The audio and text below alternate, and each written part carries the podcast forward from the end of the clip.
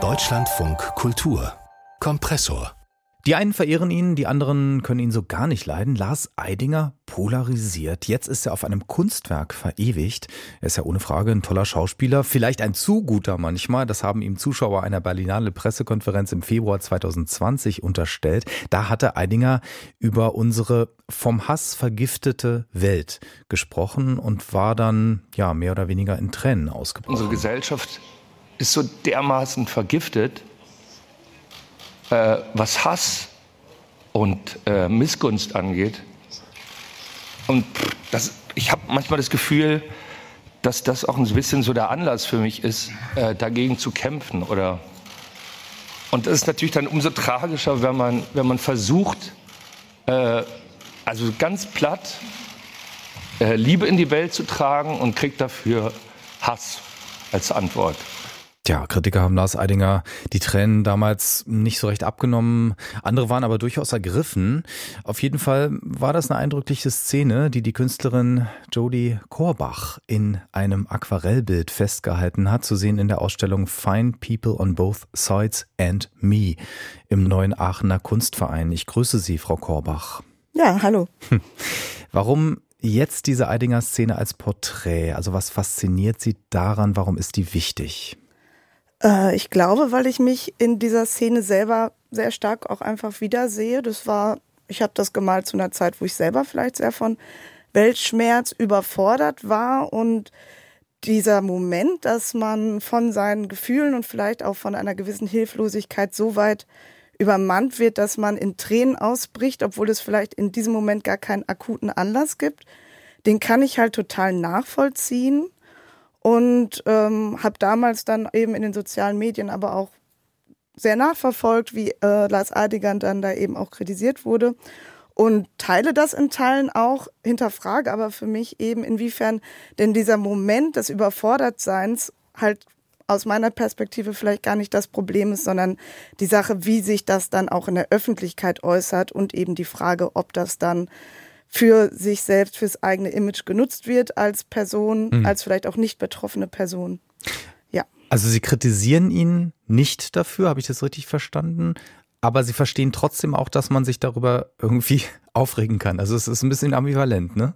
Ähm, ich weiß, ich weiß halt nicht, ob ich es Kritik nennen würde, sondern ähm, ich bin halt, ich weiß nicht, ob es echt war oder nicht. Ich kann das für mich halt nachvollziehen, dass man übermannt wird von solchen Emotionen. Ich würde schon aus Perspektive einer Künstlerin, die selber viel davon legt, ihr Emo zu, äh, ihr Emo, Entschuldigung, Ego. ihr Ego genau ja. äh, selber in Räume zu tragen. Vielleicht ist es der White Cube für mich sowas wie für Lars Eidinger halt die Bühne ist.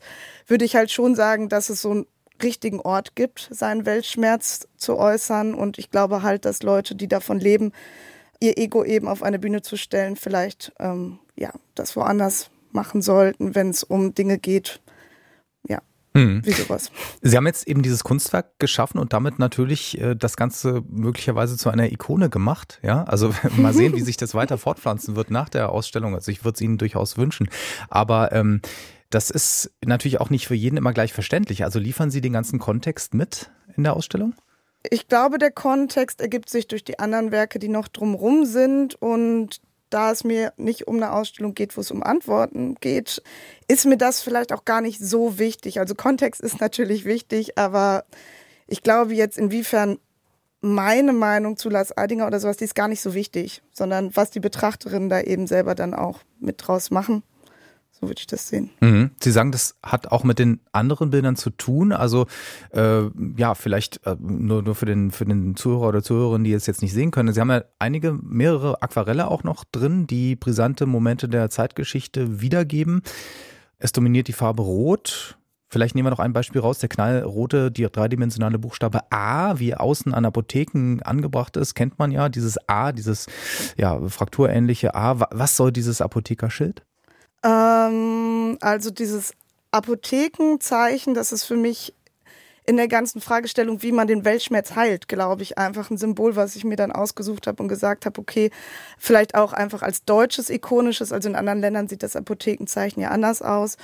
Und das Deutsche ist halt sehr ikonisch, hat irgendwie in seiner Ästhetik, macht es auch äh, einfach Vergangenheitsfragen, glaube ich, auf und einfach die Frage, wie man so heilt an diesem ganzen Weltschmerz. Und dafür steht dieses A. Inwiefern macht das Vergangenheitsfragen auf? Naja, ich glaube einfach, weil ähm, sehr affekthaft man auf dieses Fraktur-A reagiert und die deutsche Geschichte und den Nationalsozialismus da einfach drin wieder sieht. Ob das jetzt heutzutage mit der Apotheke noch im Zusammenhang steht, ist ja ganz egal. Ich glaube, Affekte funktionieren da anders. Mhm, mhm. Und, und wieso diese dominierende Farbe Rot? Ich glaube, also draußen an der Wand vom Neuen Aachener Kunstverein steht auch der alte Slogan Lieber tot als rot. Und rot steht ja eben äh, vermeintlich für linke Politik. Und da geht es eben in der Ausstellung generell sehr viel darum, wie man rechts und links gegeneinander positioniert und wie eben äh, Politik und Gewalt sich da auch vermengen und was zum Beispiel irgendwie die finale Lösung für Dinge ist. Und da wäre jetzt, also dass manche Menschen zum Beispiel sagen, bevor ich auch nur ansatzweise mit linker Politik ver verbunden werde, wünsche ich mir selber den Tod oder sowas. Mhm. Wow, das ist eine höchst aktuelle Debatte. Äh, vielleicht aber, wo Sie gerade Lösungen oder vermeintliche Lösungen ansprechen, ein weiteres Werk heißt I Choose Hate Over Violence. Ähm, weiße Schrift auf schwarzem Grund ähm, und das A in Hate ist dadurch eine 8 ersetzt, so wie das äh, in der Neonazi-Szene gerne gemacht wird. Ist es denn so, dass Hass eine bessere Lösung ist als Gewalt? Also spiegelt das irgendwie Ihre Meinung auch wieder? Es ist eine These vielleicht, die ich manchmal habe. Ich weiß überhaupt nicht, ob die stimmt. Ich habe selber nie Gewalterfahrung gehabt. Ich habe sie weder erlebt noch ausgeübt. Und äh, deswegen ist es, glaube ich, für mich auch äh, eine Idee, die äh, eher, also für mich sehr naiv besetzt ist. Und ich sehe halt schon, also ich habe oft sehr hasserfüllte Gedanken. Ich wünsche Leuten irgendwie das Schlechteste. Ich habe Vorstellungen davon, wie es doch auch mal wäre, ob das nicht befreiend sein könnte, mal jemandem ins Gesicht zu schlagen.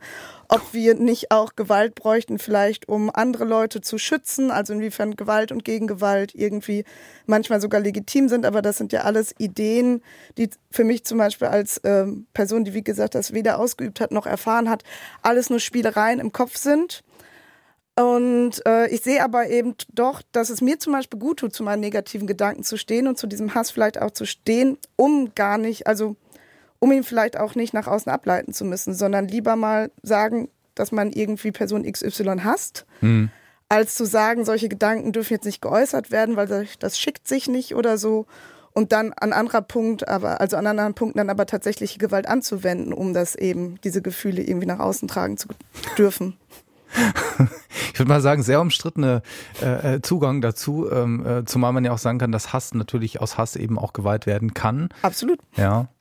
Ähm, ich, ja, ich merke schon, also wir könnten da noch lange drüber weiterreden. Ich glaube, die Ausstellung muss man einfach sehen. Die Künstlerin und Kunstprofessorin Jodie Korbach. Find People on Both Sides and Me. Noch zu sehen bis Anfang Dezember im Neuen Aachener Kunstverein. Ich bedanke mich. Ja, ich danke auch. Tschüss. Tschüss.